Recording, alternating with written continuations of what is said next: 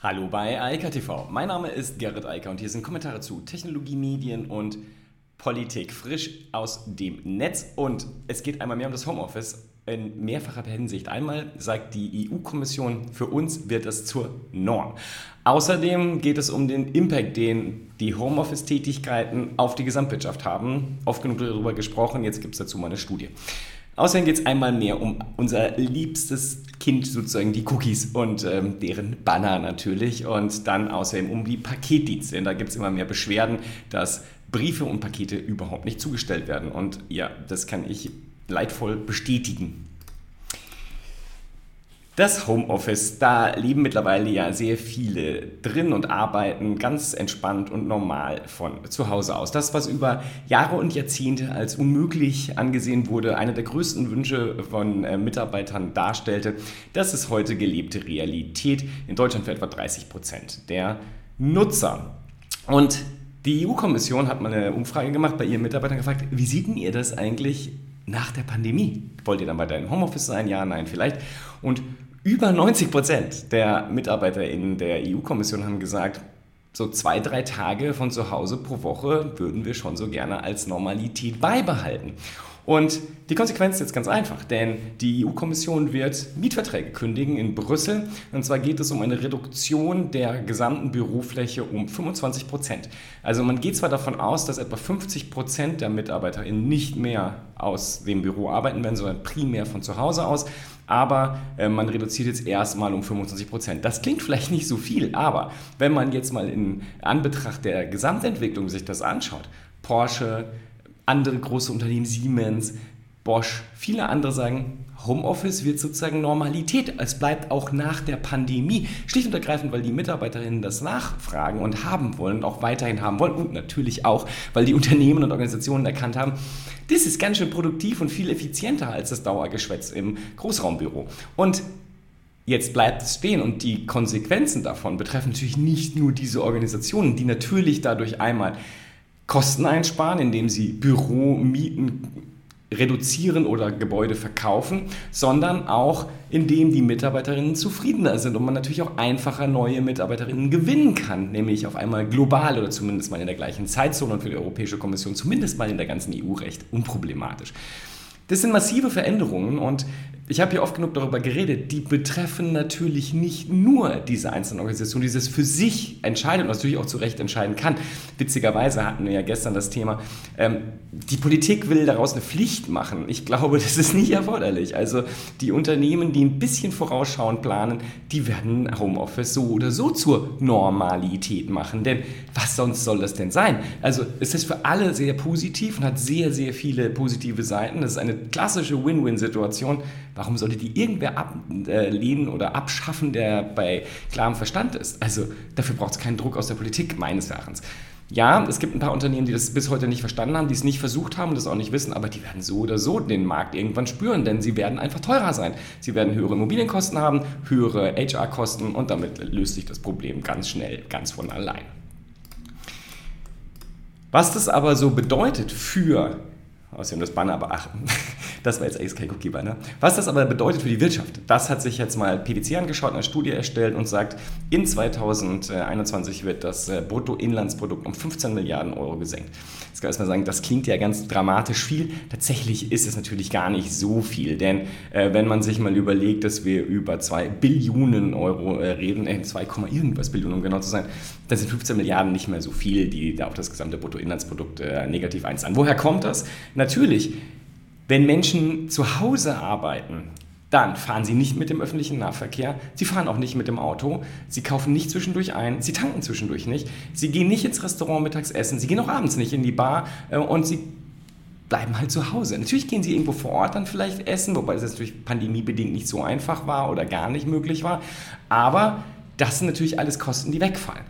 Auf der anderen Seite kann man ja schön sehen, der Einzelhandel in Deutschland hat geboomt in 2020, hat satt zugelegt, also vor allem natürlich auch Supermärkte, aber auch der Versandhandel, aber auch viele Einzelhändler, die sich online entsprechend aufgestellt haben. Nichtsdestotrotz, Das Geld ist also sozusagen im äh, Markt geblieben, hat sich weiterhin gedreht, aber halt nicht mehr so wie früher. Und meine Prognose ist weiterhin, das wird sich noch weiter verschärfen, denn ich sehe das nicht nur in den Meldungen hier, gerade die EU-Kommission, Porsche etc. pp., sondern ich sehe es auch bei meinen eigenen Kunden.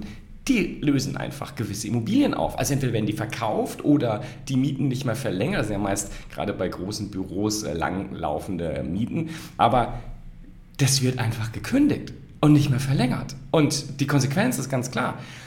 Dieser Immobilienrückgang, der der Deutschen Bank auch so viel Angst macht, deshalb bringen die immer lustigere Studien raus zu dem Thema, aber dass der Rückgang an Immobiliennachfrage senkt dort die Preise, sorgt für vielleicht auch irgendwann mehr Wohnraum in Innenstädten, macht aber halt auch die Attraktivität für andere Unternehmen geringer. Denn wo Bürotürme verschwinden, verschwinden natürlich auch die Restaurants, die sich unten in dem gleichen Bürohaus befinden. Denn wo sollen die Nutzer herkommen? Die wohnen ja gar nicht da. Wenn das Büro oben drüber leer ist, dann geht auch unten niemand mehr essen. So simpel ist das. Und der fährt auch nicht dahin und zurück. Also ist es natürlich auch für andere angrenzende Dienstleistungen schwierig, ob das die Reinigung vor Ort ist oder ob das halt die Bar ist oder halt auch einfach nur die Tankstelle, denn die brauche ich halt nicht, wenn ich mit dem Auto nicht fahre, um zur Arbeit zu gehen, weil ich mich einfach nur online einlogge.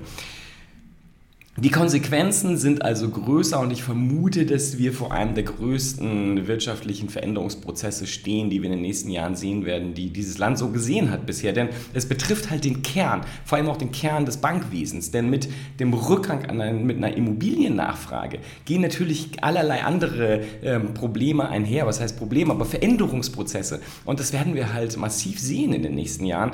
Die Zeiten des klassischen immobilienbedingten Wirtschaftens sind vorbei.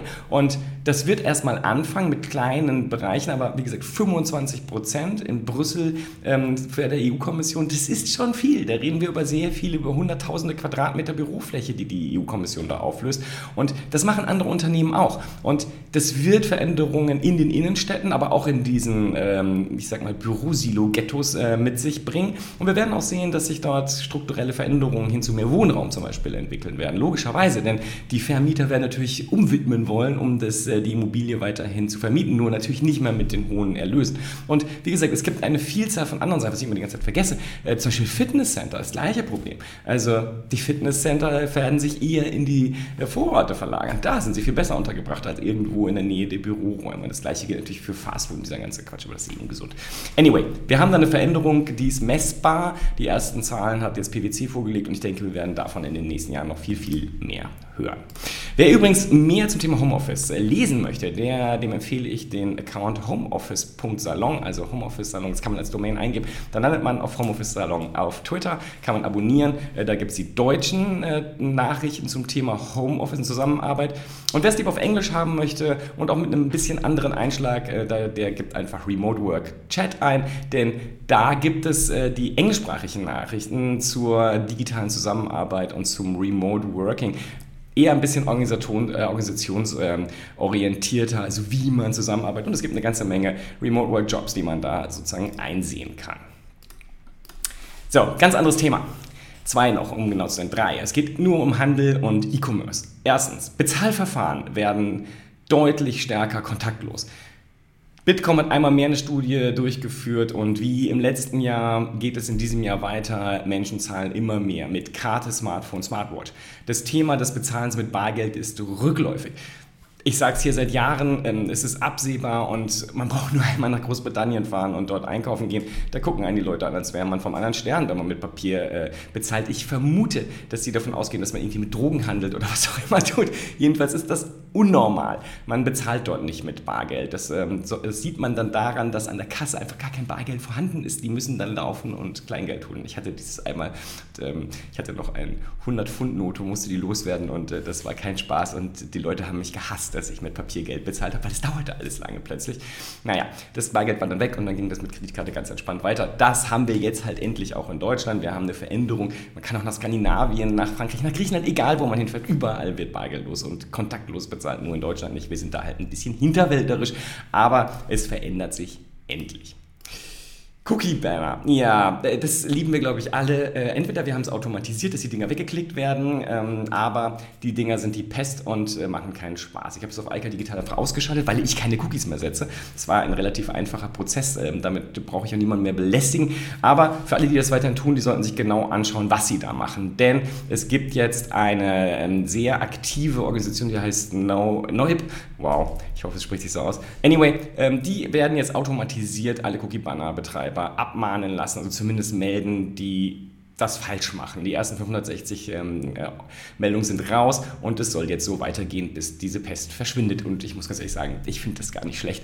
Das ist sehr erfreulich, denn äh, das ist einer der dümmsten Auswüchse deutscher und europäischer Netzpolitik. Das Ganze ist verfehlt. Cookies sind gar nichts Schlimmes, ähm, aber das, was daraus gemacht wurde, ist eine Katastrophe und das muss jetzt irgendwie mal wieder eingefasst werden, dass es normal wird, denn das geht so nicht weiter. Insofern unterstütze ich das und hoffe, dass einige ein Einsehen haben werden. Entweder gar keine keine Cookies mehr setzen, Alternativen sich umschauen und die dann auch finden, denn die gibt es ja. Man braucht Cookies für gar nichts.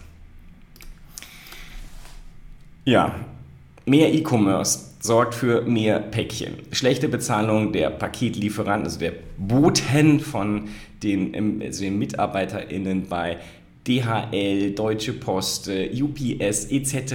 pp. sorgen nicht für viel Spaß, aber sie sorgen vor allem für extrem wachsende Verärgerung. Das sagt die Bundesnetzagentur, die ist nämlich zuständig dafür und die sagt, wir kriegen immer mehr Meldungen von Verbrauchern, die fehlende Briefe und Pakete oder falsch gelieferte Briefe und Pakete vorfinden. Ja, und ich glaube, das haben wir, diese Erfahrung haben wir alle schon gemacht. Und äh, das ist ein Problem, ein immer größer werdendes. Und ähm, die Bundesnetzagentur schlägt jetzt hier Alarm und sagt, so geht es nicht weiter. Und ich bin gespannt, ähm, ob dann vielleicht die Logistiker irgendwann mal nachgreifen und das in eine logische, äh, sinnvolle ähm, ja, Lösung überführen. Und das heißt vermutlich, dass den Mitarbeiterinnen mehr gezahlt werden muss, damit die motiviert da unten rumlaufen und die Päckchen nicht irgendwo hinschmeißen. Und ähm, vor allem auch nicht irgendwo, wo sie nicht hingehören, hinschmeißen schmeißen. Und äh, dann muss man natürlich auch darüber reden, äh, wie man das, also wie man die letzte Meile lösen kann. Wenn ich mir sowas anschaue wie Gorillas, dann ist das ja lösbar, wobei dann natürlich die Zahlungen vermutlich noch dramatisch niedriger sind. Aber ähm, es ist möglich und ich denke, dass wir auch da auf der letzten Meile vor einer massiven Veränderung der gesamten Logistikbranche, also insbesondere der Lieferdienste stehen. Ähm, da arbeiten ja auch andere dran, wie Uber und Co. Und ich glaube, da passiert was Flaschenpost. Ähm, also es gibt ja Alternativen zu dem, was da draußen passiert wird und die werden sich vermutlich durchsetzen, wenn die anderen keinen guten Job machen. In diesem Sinne, ich wünsche weiterhin eine massiv sonnige Woche, wie man hier auch an mir gut sehen kann. Ähm, ich kann mich vor dem Licht gar nicht wehren und äh, der Wärme auch nicht, denn es wird jetzt sommerlich. Äh, wie gesagt, habe ich gestern schon vom Winter direkt in den Sommer, kein Frühling, aber immerhin ist es nicht mehr kalt. Das ist ja schon mal etwas. In diesem Sinne, bis morgen. Ciao, ciao. Das war Eika TV frisch aus dem Netz. Unter eika.tv findet sich der Livestream auf YouTube. Via alka.media können weiterführende Links abgerufen werden. Und auf alka.digital gibt es eine Vielzahl von Kontaktmöglichkeiten.